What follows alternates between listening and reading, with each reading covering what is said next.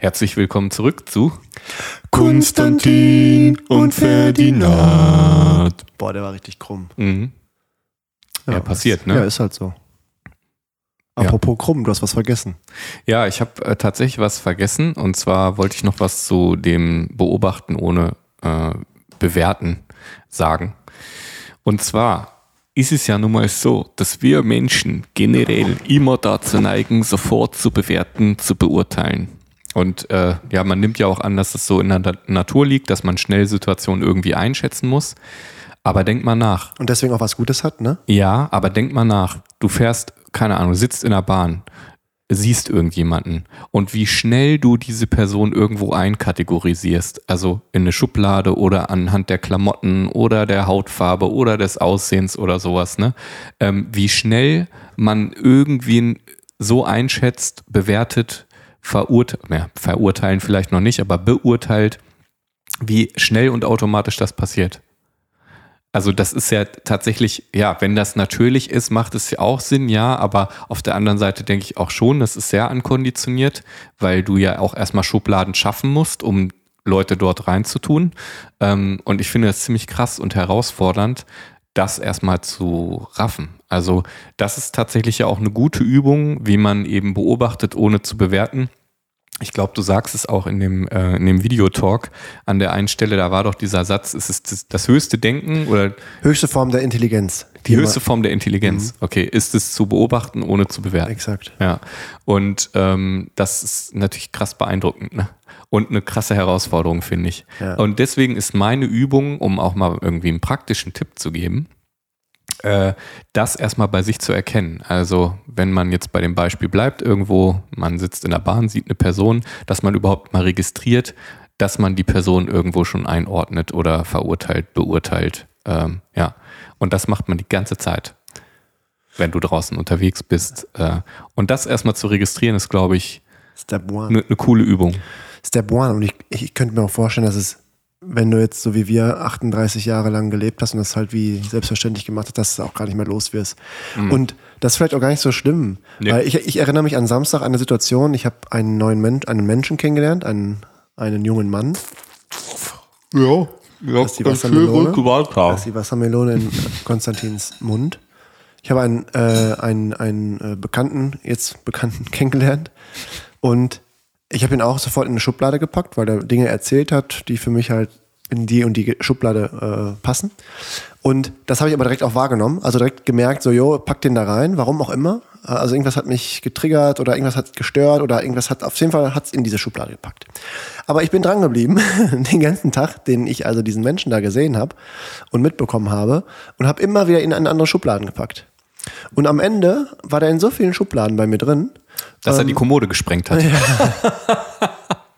Nee, aber das ist, Authentisches Lachen. Ah, nee, aber das ist, äh, es hat dazu geführt, dass ich, also ich, ich habe den nicht irgendwie verurteilt oder so, sondern der war mir hinterher sympathisch. Ich habe den überall einmal durchgezogen durch jede Schublade im Sinne von, ich, ich teste. Also wie, wie werde ich mit ihm klarkommen können? Sind wir auf einer Wellenlänge? Können wir uns über manche Dinge unterhalten? Ja, nein und so weiter und so fort. Und egal, ob jetzt sympathisch oder unsympathisch, erst, er war er vielleicht, erst war er vielleicht nicht so sympathisch, dann war er hinterher sympathischer, weil aus der Schublade in die Schublade. Wie Und lief das- denn das, ganz kurz, wie lief denn das vonstatten? Also hast du Thesen aufgestellt, wie der sein könnte im Kopf und dann Fragen gestellt, die, die das bestätigen oder eben äh, nicht bestätigen?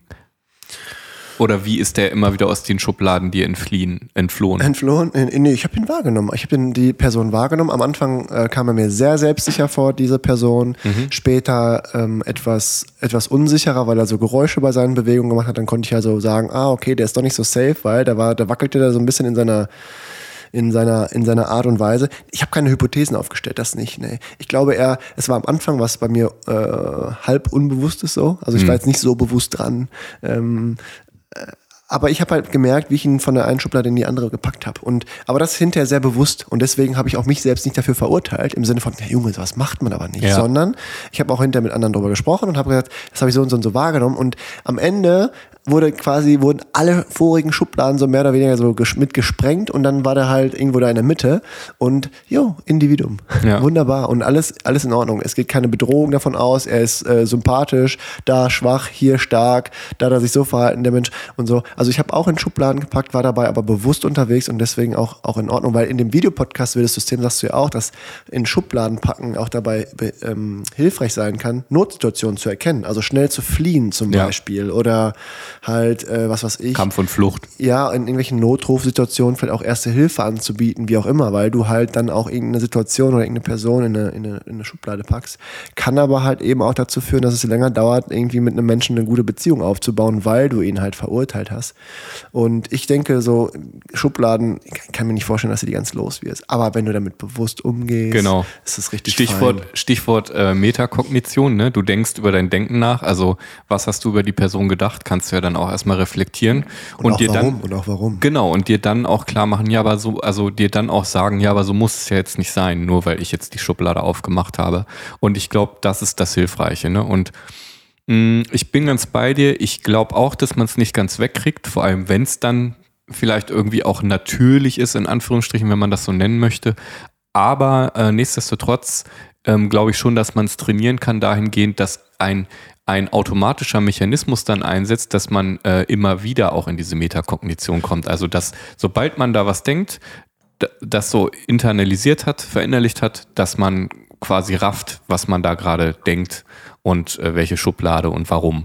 Und ich glaube, das befähigt einen viel schneller eben das dann formulieren zu können, ohne die Wertung mit reinzubringen. Ja, was so ich, rum. ja, sehe ich, sehe ich genauso. Was ich, was ich mache, vor allem seitdem du mit diesem Thema hier angekommen bist und wir uns da gegenseitig coachen und uns darüber unterhalten und die einen oder anderen Bücher gelesen wurden, ob jetzt zu GFK oder über Liebe von Peter Laus und so, Ja. ist, dass man in solchen Situationen auch bei sich bleibt. Also, Ja. das, also ich nehme neue Menschen wahr, ich nehme wahr, wie sie sich verhalten, ich packe sie vielleicht auch in Schubladen und ich stelle mir dabei die Frage aus Metaebene, wie du sagst, warum packe ich den in diese Schublade? Also warum ist der vielleicht in der Situation für mich eine Bedrohung? Warum ist er da Heiland so? Warum bringt er mir da was Gutes?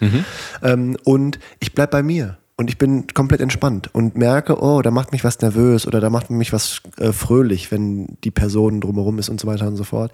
Und das finde ich extrem wichtig und Ja. wertvoll, weil wenn ich bei mir bleibe und mir das bewusst mache, ich packe ihn vielleicht in Schubladen, ja, aber ich hau dir nicht nach außen raus, sondern denke auch darüber nach, warum packe ich den? Warum triggert der was bei mir? Ja. Und dann kann der schon mal nichts dazu. Es geht ja auch da in diese Richtung, der macht sowieso nichts falsch, dieser Mensch.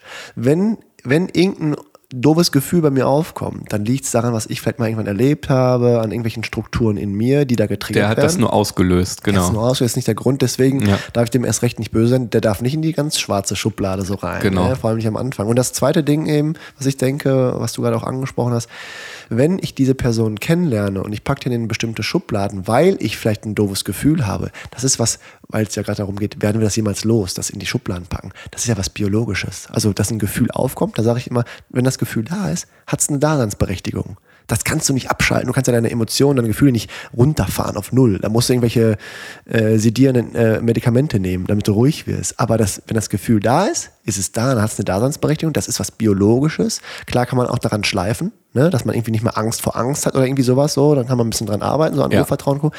Aber es ist was biologisch und deswegen, ich glaube, Metaebene bei sich bleiben und dann kannst du damit auch richtig wohlig umgehen. Und ich merke am Ende des Tages am Samstag, dass ich mir damit richtig fein war und der Mensch, obwohl ich in Schubladen packe, trotzdem alle Chancen hatte bei mir. Geil. Ich habe mich auch im Endeffekt nicht großartig mit dieser Person unterhalten, sondern halt vor allem beobachtet und so.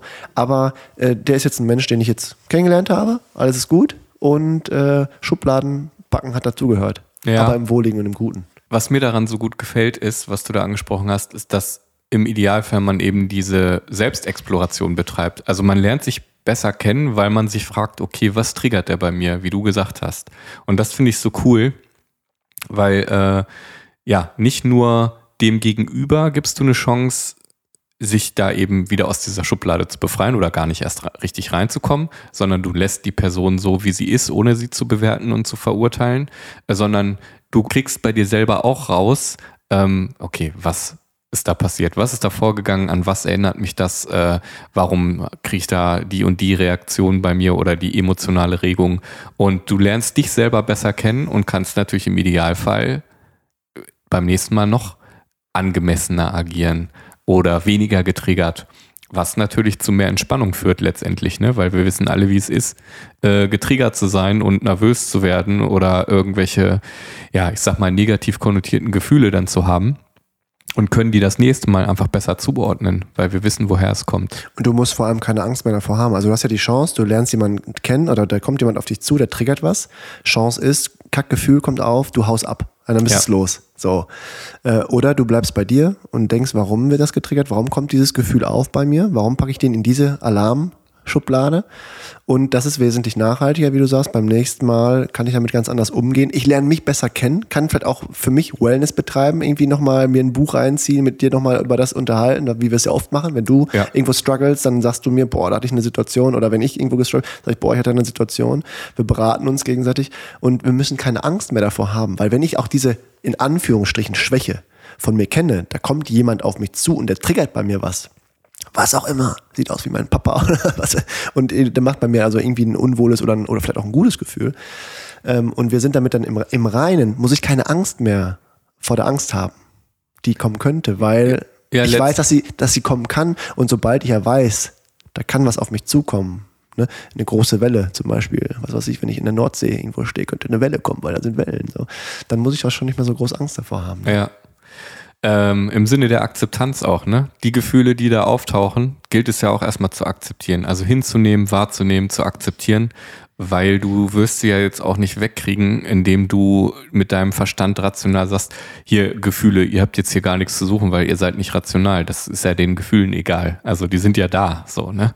Und ähm, finde ich cool, wenn man das dann in dem Moment auch einfach ja annehmen oder akzeptieren kann und das Gefühl nicht gleich wieder leugnet und versucht mit dem Verstand irgendwie auch wieder zu bewerten und zu verurteilen. Also du kriegst ein Gefühl, ein bestimmtes Gefühl und äh, willst es nicht wahrhaben.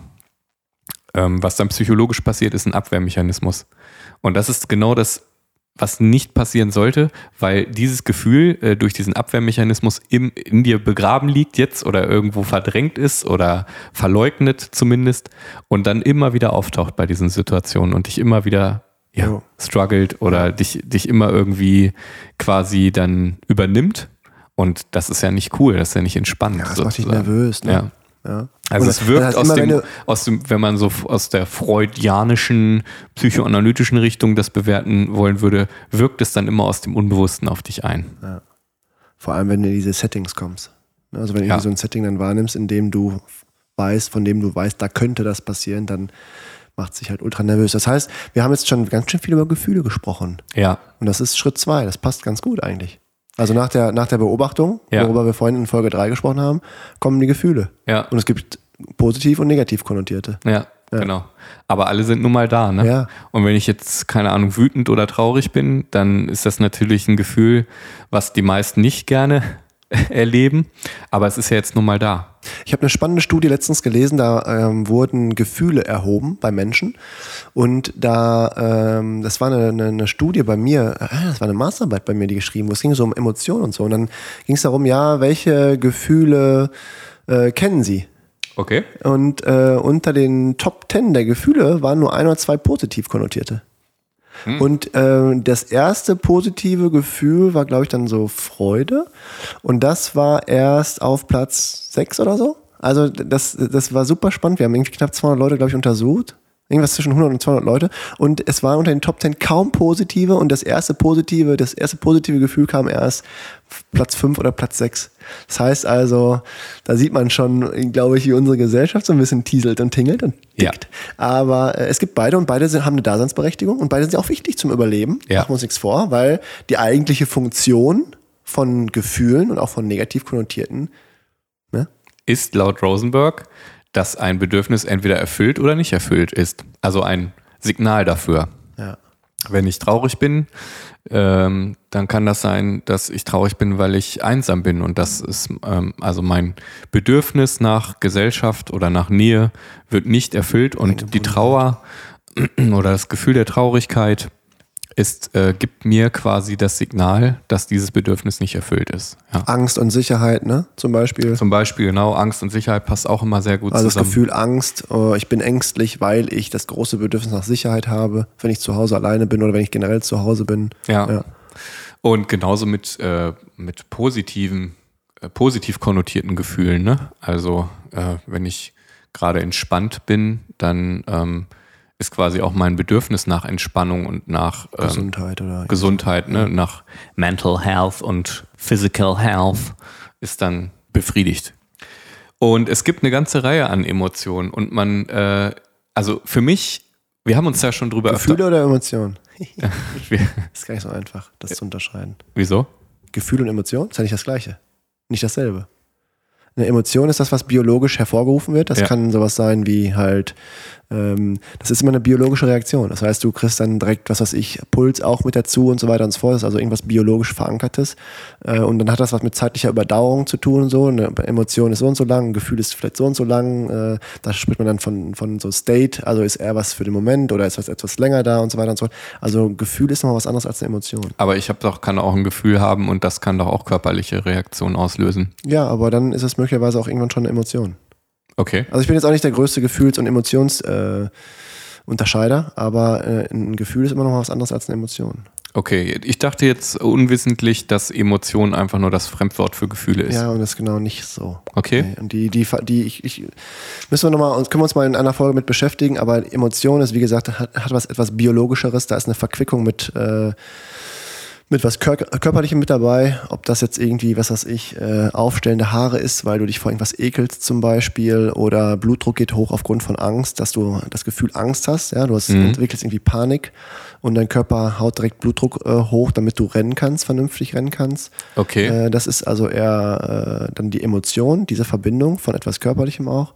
Aber mir fällt während, schwer, gerade so, ein- so eine Trennung zu machen. Ja, während ein, ein wohliges Gefühl, also wenn du, wenn du Verliebt bist, wenn, Schmetterling im Bauch, da Ja. geht ja auch irgendwas. Äh, ja, dann ist das, dann ist das, dann ist da irgendeine Emotion mit verbunden. Aber aber auch neurochemische Cocktails werden ausgeschüttet. aber wenn du verwirrt, wenn du verwirrt, wenn du verwirrt bist zum Beispiel, ja, also Hm. das ist ein negativ konnotiertes äh, Gefühl, was ich hier gerade mal sehe äh, in, in der Liste, die ich hier äh, vor mir liegen habe. Da bist du verwirrt.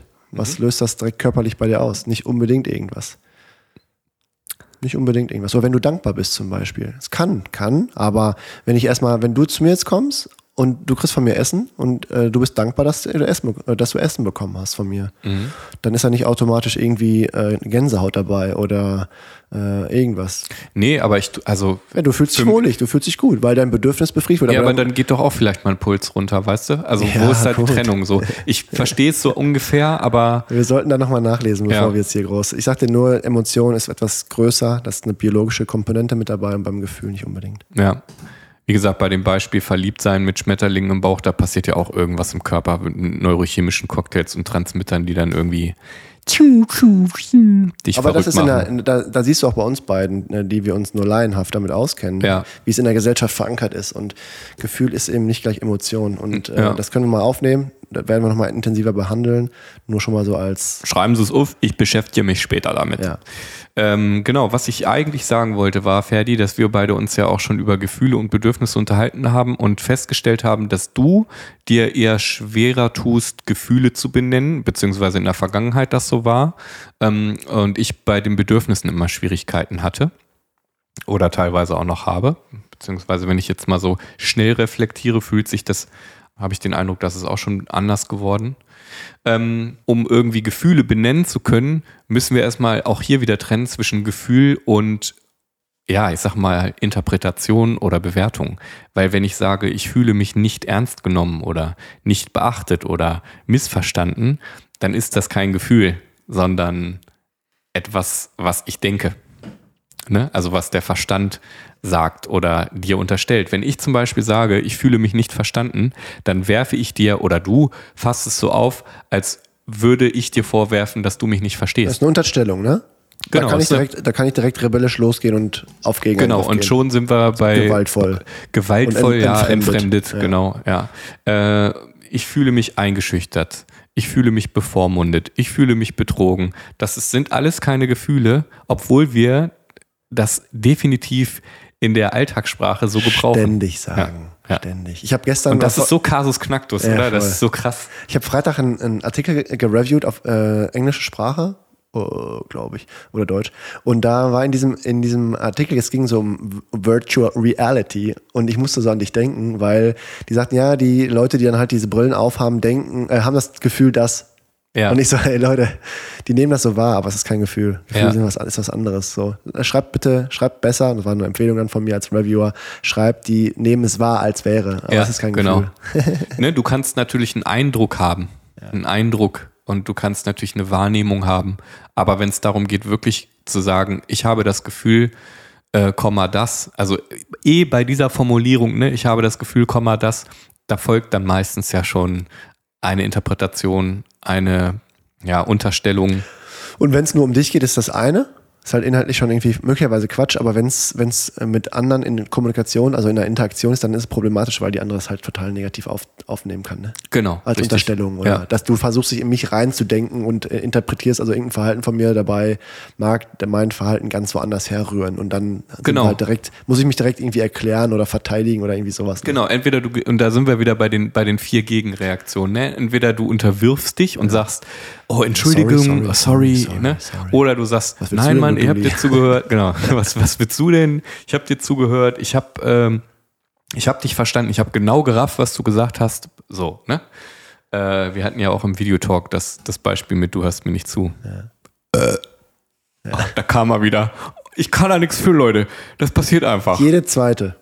ja, jede, jede zweite. Folge. Übrigens, wer ein Problem damit hat, ne, ist nicht mein Problem, sondern das Bedürfnis von euch, liebe Leute, die jetzt damit ein Problem hatten. Haha. So, ich schlag jetzt mal Dritte, eine, nein, die dritte Möglichkeit, wie man darauf reagiert, Ach so, mein Schatz. ja, du kannst jetzt hier nicht einfach sorry. machen, was du willst. Du wolltest die Struktur haben. Ja, wir hatten, ja, du hast recht. Wir hatten äh, das in der ersten, zweiten Folge schon besprochen. Ja, mach's kurz. Die dritte Möglichkeit ist, äh, dass du dann quasi sagst, ähm, wie du dich damit fühlst und dann auch wirklich das Gefühl benennst, ähm, welches Bedürfnis dahinter steckt und mir dann beispielsweise sagst äh, oder mich bittest, dass ich das dann anders formuliere oder mir, dass ich dir das wirkliche Gefühl mitteile und nicht die Interpretation. Wie könntest du das denn machen, Ferdi? Wenn ich dir jetzt sage so, boah, du hast mich nicht verstanden. ähm, dann würde ich sagen, huh, ich bleibe erstmal bei mir, werde wahrscheinlich ein paar Sekunden darüber nachdenken, würde dann sagen so, oh, ich bin jetzt aber sehr überrascht, Mhm. vielleicht sogar etwas frustriert, Mhm. weil mein Bedürfnis unfassbar groß ist, dass ähm, mein Verhalten von dir so aufgenommen wird Mhm. und so weiter und so fort. dass es nicht Dass zu Missverständnissen Exakt, kommt. Und genau. Ja. ja. Und äh, dann könntest du mich bitten, ähm, erklär doch mal, was, dir Was? den Eindruck gegeben Genau. hat, dass ich dir nicht zugehört Ja, habe, ähm, um das zu klären. Äh, wenn du jetzt auf Gegenangriff gekommen gegangen wärst, dann hätten wir natürlich hier Krieg geführt, in Anführungsstrichen, und hätten einfach nur argumentiert und wären wahrscheinlich selten, kommt man dann da auf einen grünen Nenner. Wenn du dich unterworfen hättest, dann also gesagt hättest, oh ja, Entschuldigung, dann äh, hättest du mir quasi recht gegeben, aber äh, ja, ist äh, dich selber dann ja unterworfen, was ähm, auch nicht cool ist, ne? Weil es geht nicht darum, bei dieser gewaltfreien Kommunikation Jesusmäßig, ich halte noch die andere Wange hin oder so, darum geht's nicht. Und die vierte, der vierte Schritt genau, der wäre, dass Ferdi mich quasi empathisch aufgenommen hätte. Und wie hättest du das gemacht, Ferdi? Was war nochmal das Beispiel? Äh, du hast Und mich nicht verstanden. Unverstanden, ne? Ja. Missverstanden. Ja. irgendwie. Äh, dass ich äh, mich in dich reindenke und ich weiß von dir halt, dass du ein riesig großes Bedürfnis hast, hast du mir irgendwann schon mal mitgeteilt, nach äh, Aufmerksamkeit.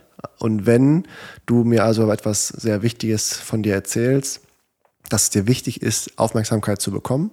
Und dadurch, dass ich möglicherweise, was weiß ich, runtergeguckt habe, wie in dem Videopodcast, könnte ich dir in Anführungsstrichen das Gefühl, ja, du kannst es so wahrgenommen haben, dass ich halt eben abgelenkt bin und eben nicht bei dir bin, weil ich vielleicht auch nicht responded habe. Und dann wäre das, dann denke ich so, oh doch, ich weiß es von dem, es ist ihm total wichtig.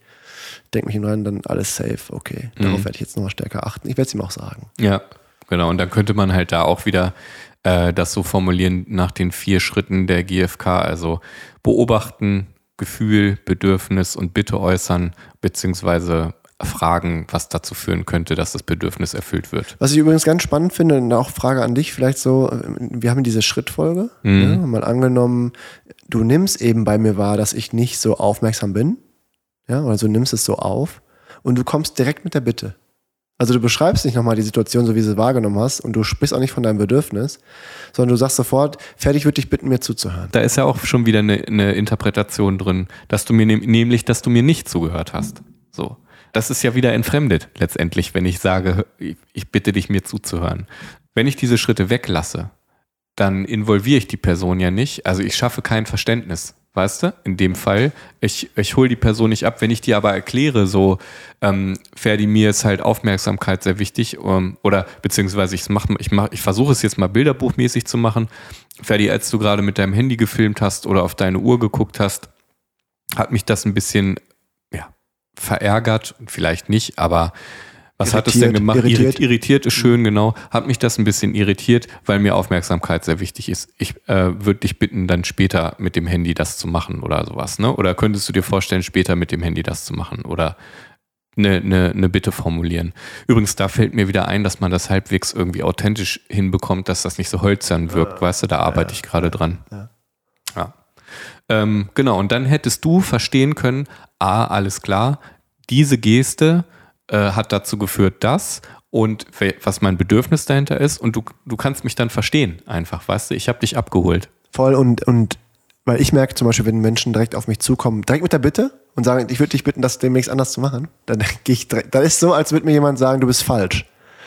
Und da, da muss ich extrem bei, an mir halten so und erstmal sagen so, stopp, stopp, stopp. Ja. Was macht's mit mir? Warum sagt die andere Person das?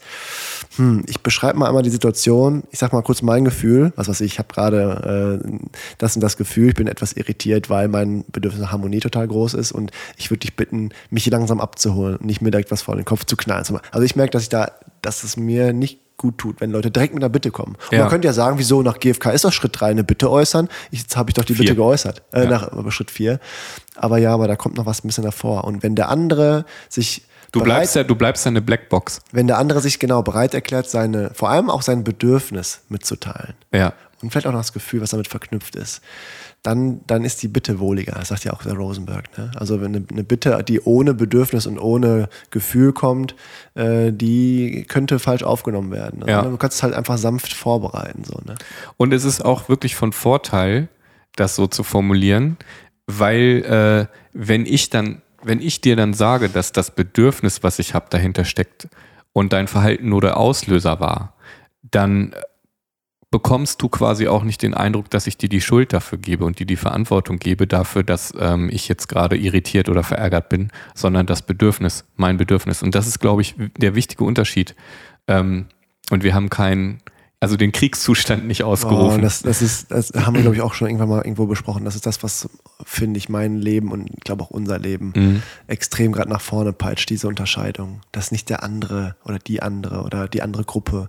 Ich merke es auch auf der Arbeit, wie krass gut es tut, bei sich zu bleiben und seine eigenen Bedürfnisse wahrzunehmen. Ja. Also warum stresst mich die und die Ansage? Ja. Es liegt nicht an den Leuten, weil die haben wieder andere Bedürfnisse. Die, die in Anführungszeichen müssen das vielleicht sogar so mitteilen, weil das System das von denen will. Es ist nicht deren Verhalten. Das können andere vielleicht ganz an, würden das ganz anders aufnehmen. Und das ist auch ein tolles Beispiel, glaube ich, in dem Buch. Da sagt er, wenn, wenn, oder ist das bei Peter Lauser? Ich weiß nicht mehr, in irgendeinem von diesen beiden Büchern.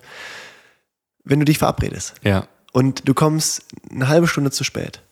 So, dann der eine nimmt es auf von wegen, ey, du, das ist gar kein Respekt. Was für ein Arschloch. ist in dem Übungsbuch. Ja, ja, der kümmert sich gar nicht.